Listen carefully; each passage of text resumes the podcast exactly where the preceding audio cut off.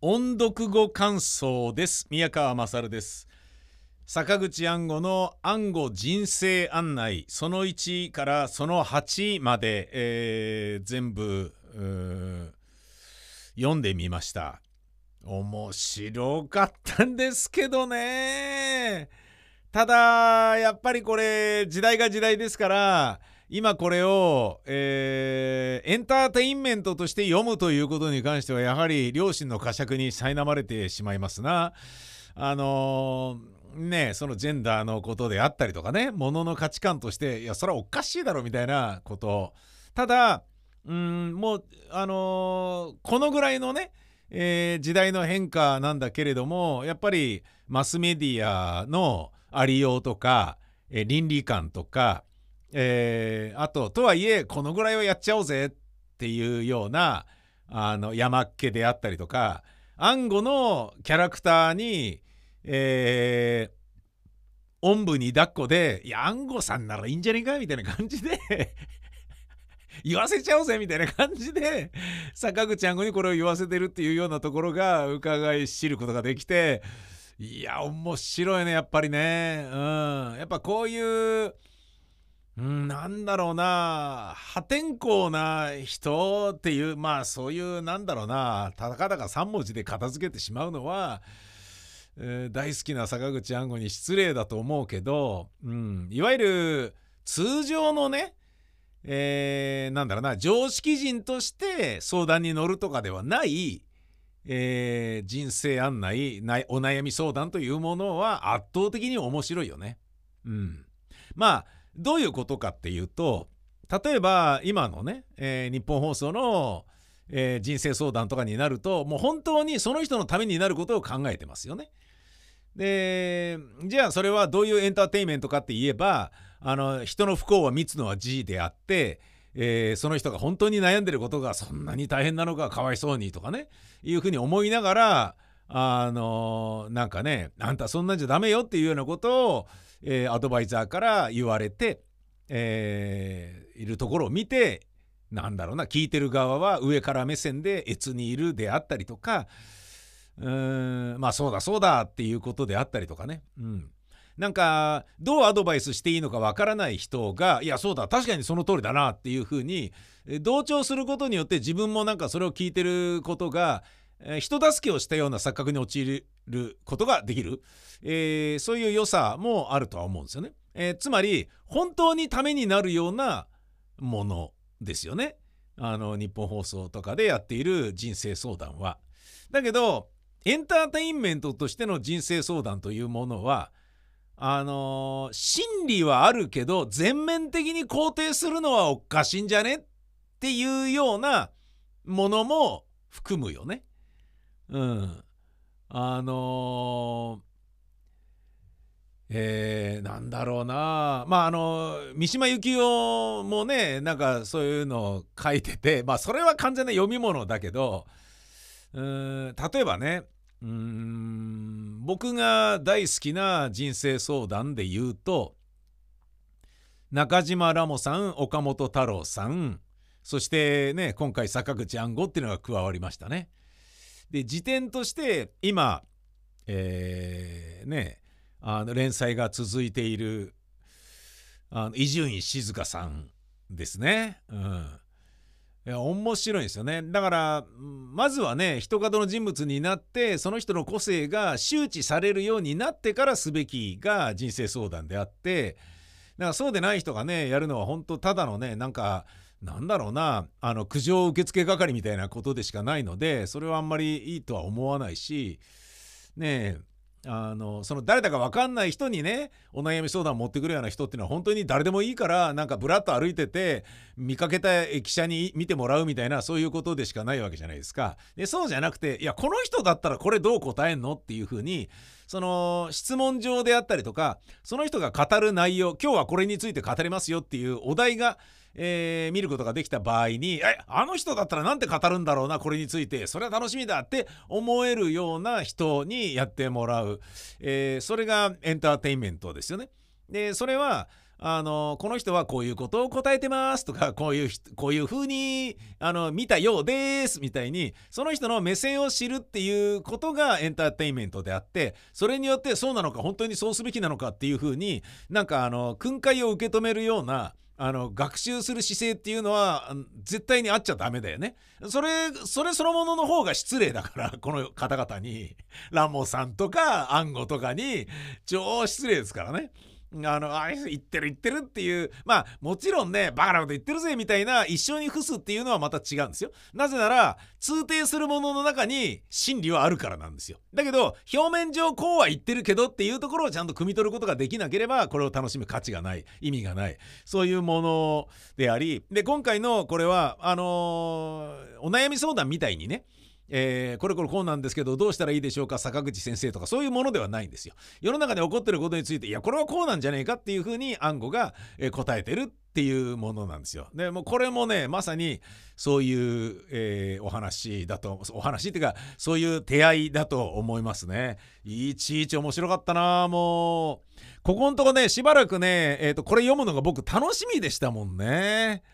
うん早く読みてえなみたいな。でちょっとねうんと仕事でこブースでの仕事が終わってあれ今日ちょっと時間あるじゃんみたいな、えー、ちょっと、うん、まあ、帰ってまあ風呂入ってゆっくり寝られる時間だけどあと1時間ぐらいまあちょっと寝る時間を削ればこれもう一個読めちゃうんじゃねみたいな感じ。いっちゃえみたいな感じで、えー、ついつい読んじゃうっていう感じでしたね。はい。そのぐらいあの楽しみにしていました。8が終わった時、ああ、もう終わっちゃったと思って残念って思いました。えー、一個一個振り返りますと、まあ、一個一個とかいくつか振り返りますと、その1に出てきたものとしては、えー、なんかね、あのー、自分が女だというふうに僕を騙したのですと、えー、いうことで、あの、何ですか。おかまちゃん殺しでしたっけねこれもすごかったよね取り上げる題材もまずすごいしそれを真正面から横綱相撲で受け止めて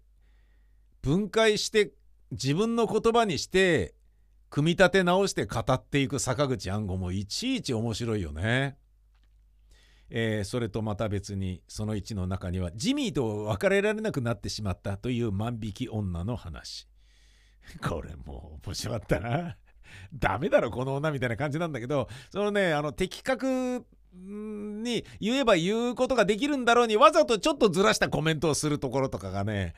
面白いなと思ったねあとはね税務署員に殴られた夫人の話 これもこれもな面白かったな。えー、その2になりますと男子は慰謝料がもらえないっていう話が出てきていやこれはまあ考えものだったな。うんあのー、結婚をね、えー、したんだけど女の人と。で結婚当時こそ夜の営みをしたんだけど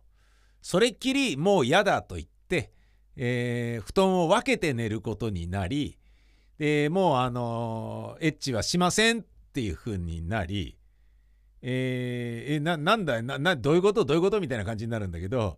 いやもうなんかね正直申しましてえー、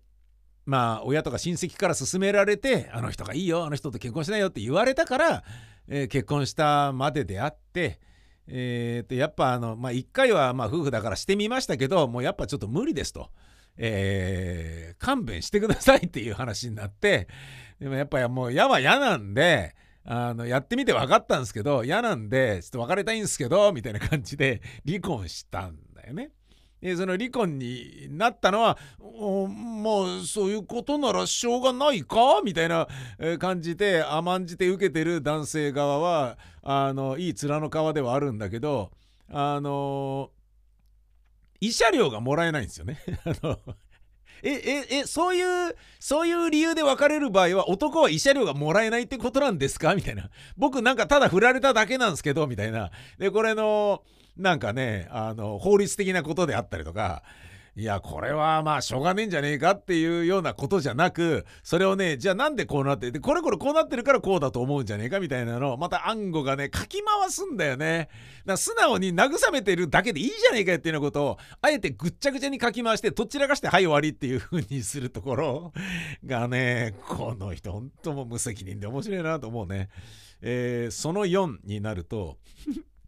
人形を抱いて寝ている女性。これも面白かったなもうかんなかったなもう端的に言うと気持ち悪いって感じなんですよ。今もう西洋の性の多様化とかね、えー、趣味においてはマイノリティはねえよっていうご時世だとするならばこれを気持ち悪いということはもうすでに僕はね暗号側のつまり、えー、古の世界に生きる過去の人間と、えー、称されてね、えー、甘それはしょうがないと思います甘んじて受けます、えー、ですけれどそういう文面なんだよ。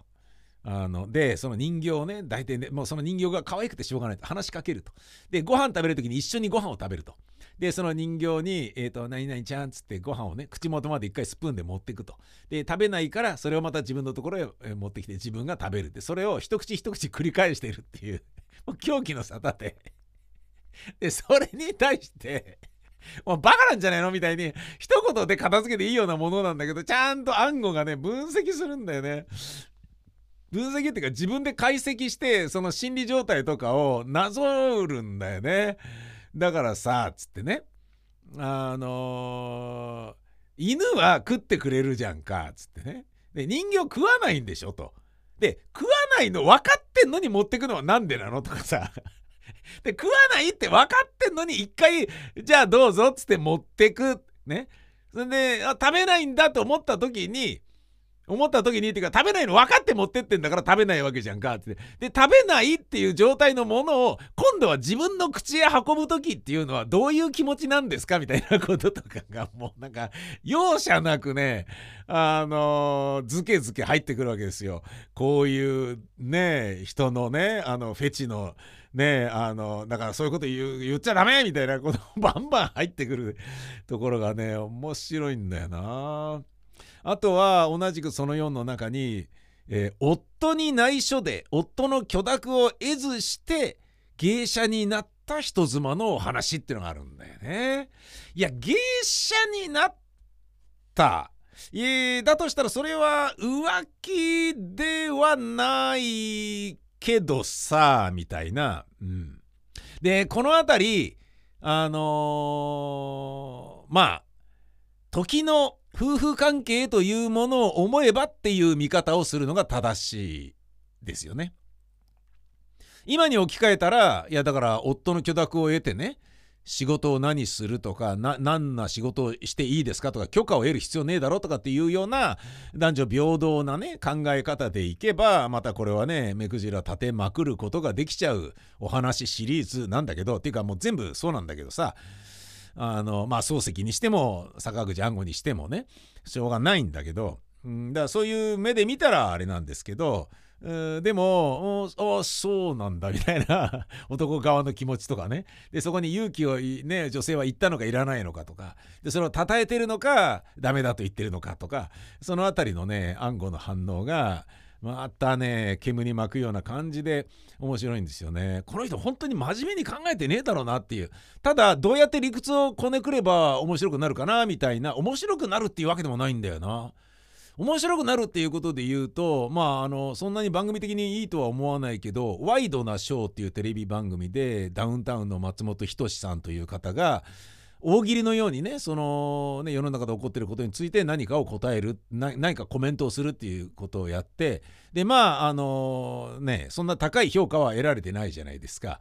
ね逆にあの残念な方向にねあの自分がこれまでやってきたね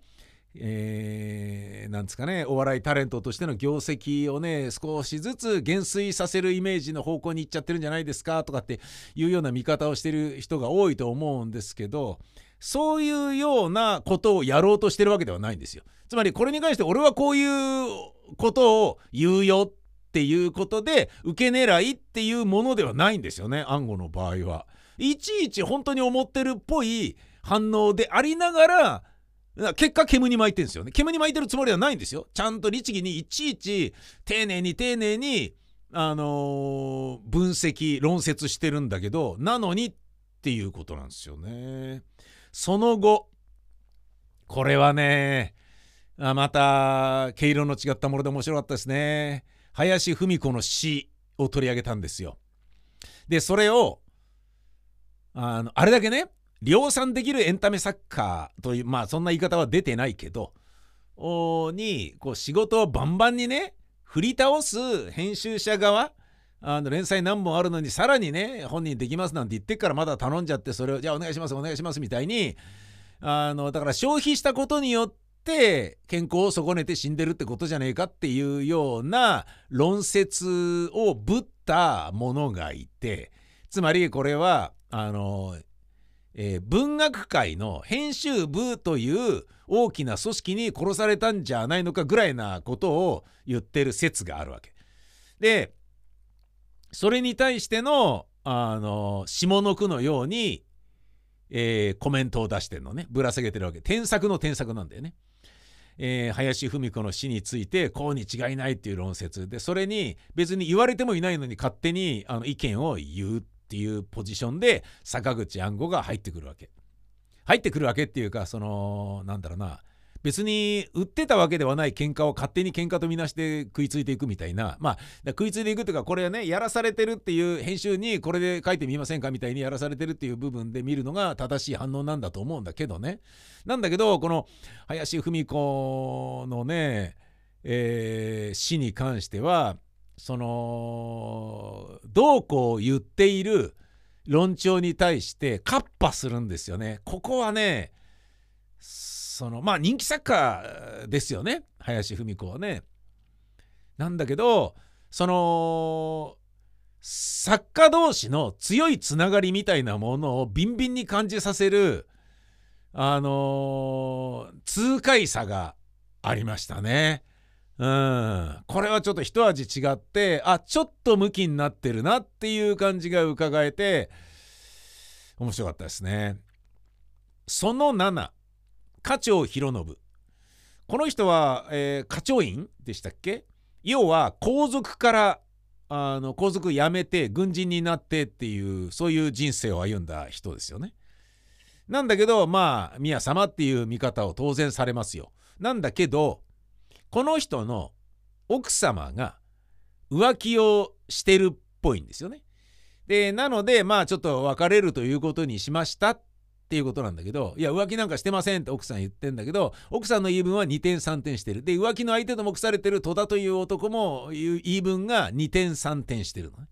でそれをね最初はこう言っていた。次にこういうことを言い始めた。みたいなの。両方がこう列挙されてて。なるほど。で私はね別にあの人と関係を持ったこともありませんしあの人とどうこうということもありませんみたいに言ってんだけどでもまああの移ろったあのえー、手のひら返したようにやっぱり私はあのあの人のことは実は好きですみたいなねあの人と結婚できるんだったら私はそれがありがたいですみたいなことを言ってたりするわけよ。でそういう別にそれ二枚舌だってわけじゃなくて、えー、だから要はあの離婚について何か言われてね世論というものがあのやりまんじゃねえかよこの野郎みたいな見方であの糾弾されるに違いないだろうなと思ったからいやセックスはしてないんですよっていうようなことを多分言いたかったのが第一の反論だったんだと思うんですよね。でじゃあそのね結婚したいとか思ってないってこと好きじゃないってことでいいのみたいな感じに世の中になっちゃってそれがやっぱやだ私はだってあの人のこと好きなんだもんみたいな、えー、っていうことでちょっと気持ちに正直になったっていうね。あのーえー、なんですかねジャンルイ・トランティニアンとロミー・シュナイダーの映画「履修」における、えー、ロミー・シュナイダーの対応みたいな感じっていうのかななんか自分の気持ちにあの人のことを好きという気持ちに嘘をつきたくはないという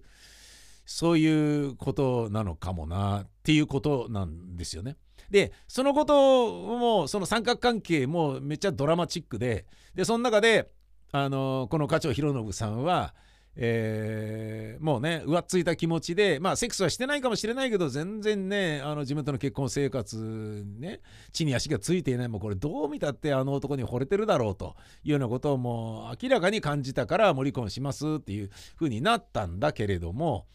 えーと、それをねふざけんなよっていうような感じで言ってないんですよね。あの温かい言葉で怒り狂うことなくだけど離婚はするよっていう形であの結果はちゃんとパシッとしてんだけどだけどそこに恨みつらみを言うことなくでもそれが冷徹で陰銀無礼な感じでも全然ないんですよ。腹渡にえぐり返ってんだろうなっていうふうに思わせるものでもないんですよ。そのトーンの柔らかさ、うん、で別に自分は寂しいとか振られて悲しいみたいな惨めさも別に出すことなく堂々としてらっしゃることをまず暗号はあのー、強く評価するところから始まるんですよね。でそこからぐりぐりこの話に入っていくんですよ。あのー、今でこそ開かれた皇室と言われている点で言うとねワイドショーとかあのいろんな人が、ね、雑誌とかが取り上げたり追いかけたりねあの弁護士ね事務所にね入ったのに試験受からないけど大丈夫なの？であったりとかもなんか余計なことねいろんなあったじゃないですか。ねまあ彼ら小室さんに限らずなんだけどさ。それらに対してねあのあんまりどうこう言うのどうなの？みたいなのがありながらもでもまあここまで開かれるようになったっていうことはやっぱりあの戦後からねもう時間がねどんどんどんどん経ってるっていうことの証でもあるんだろうなって思えるんだけど、えー、でもその今の我々から見てもえそこまで言うんですかっていうあの皇族の宮様についてのなんかこううん妻の不定ではないけれどえー、浮ついた気持ちと離婚に対してここまで言うんだ一作家がっていうところがねあの坂口安吾の面白いところであり、えー、まあ要はテレビというものがねあの生まれる前とかになれば作家というねポジションの人間がどれだけあのインフルエンサーとして独壇場を築いていたのかっていうこともまあ伺い知ることができるんじゃないかなっていうそういうものでしたね。だからこれが暗号だから許されてるのか、まあ、みんながこういうことを言える時代だったのかなんだかちょっともうわからないですねこれは僕は全然わかんなかった。えー、その8これが最後だったやつですけどで写真をね坂口安吾が自分の写真を駅舎に見せて、えー、占ってもらうと。ね、占ってもらったものに対してその判断を評論するっていうねもう 何なんだよっていう。なかなかうまいところ見てるねみたいな感じでね。確かに16石で俺はねなんかなんとかだったんだけどさちょっとずれてんだよねみたいな感じで言ってるところがちげえぜバーカみたいに言ってるだけではなくてちゃんと論説していてでなおかつ相手もね駅舎さんを嫌な不愉快な気持ちにもさせないような感じになってるんですよね。だからそれってまあ要は最後に言ったものが勝ちじゃないですか。ねあのー、次に反論するきっかけがないとなると最後に言った側が勝利ですよね。間違いなく口喧嘩っぽいようなものは。だから例えばラジオにおいてもリスナーが何かをパーソナリティや番組に物申したとする。でもそれについていやでもこれこれこう考えてるからこれは別にあの番組側は何も悪いとは思ってないんだよとかまあこれからも一つよろしくお願いしますみたいなことで手打ちに勝手にしようとしてもその後にいやだから言ってることはそうじゃねえんだよこの野郎分かってんのかよみたいなのをメールで送ったとしてもそのメールを読まなければ放送で読まなければもうその意見はなかったことにされちゃうからもう意見落着したことにされちゃうじゃないですか。ねつまり最後に出す側が必ず得なんですよね。でそれを分かってるからというのかまあ死の人柄なのか分かんないけど暗号はその駅舎に対して、えー、ただね悪態をつくというようなこと一切なくだけどこうだよみたいなそのね分析とかもねいや確かにそうかもしれねえなって思わされちゃったりするわけさ。で最初はああなるほど暗号のこの写真をそういうふうに思うのかなるほどねみたいにまあわからないでもない話として聞いてるんだけどでも暗号にそうやって言われちゃうとじゃあもうそうなったら記者がやってること自体とか占いそのものがもうハラホロヒレハレじゃんかよみたいな、うん、なんかねちゃぶ台返しに近いような価値観をパーンって急にねあのひっくり返されちゃったりとかそんなようなのもあるんですよね。いや面白かったな。うん。なんかまあこれが秀逸なものだ秀逸なものだけを、えー、選び抜いたのかなんだかちょっと分かんないですけれど、うん、まあやっぱ時の編集者っていうのはねそのねえー、才人が持っている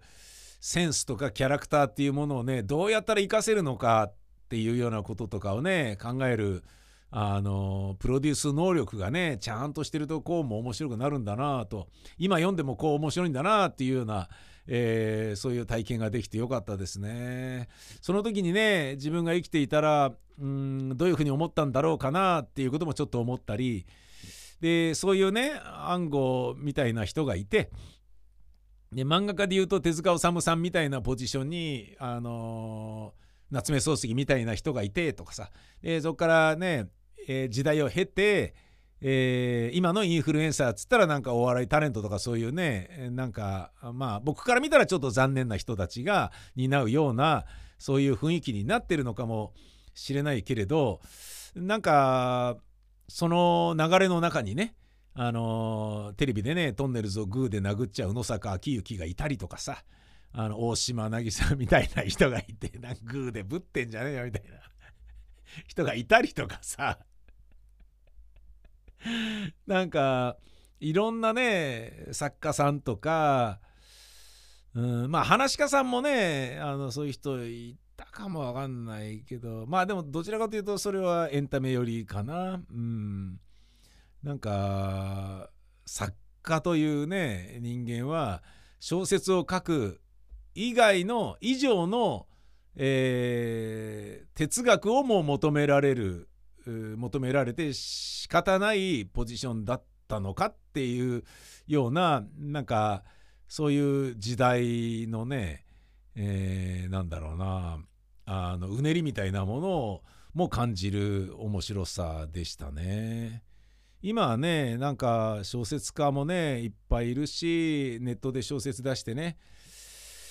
それがね面白かったら本になるけど面白くならなけなければ評価されなければだから読む人がすごい少なければ評価もされないしとかね。だけどそれなりに面白いと思って少数の人間にあの買ってもらうだけでもネットで販売してるだけだったらね商売として成り立つみたいなことがあったりとかね。そういうことで言うとだからそこにねその作者が持ってる哲学であったりとか人生観みたいなものはあのどういう人生を歩んできたからこの作品が生まれたのかっていうことに関してはもうだから強い興味さした意味がないものになってる。うん、ネットで話題になった火星の人でしたっけ？あの映画になりましたけどね。火星で一人で残されてやべえっつっていやどうしよっかなみたいに もうなんか笑いながらねやっべえなどうしようかなみたいな。えーとちょっと食料がえーとみたいな。うーんどうするっつって、えー、そっかじゃあえーとまず水水を作るところから始めようみたいな。なんかね水作るんだみたいなところとかからね始めるとかね。うん。でなんか誰かのね宇宙船の中に CD があったぞとかってこの中で僕のねこのねあのサバイバルにおけるテーマソングでも選ぼうかなみたいな感じで。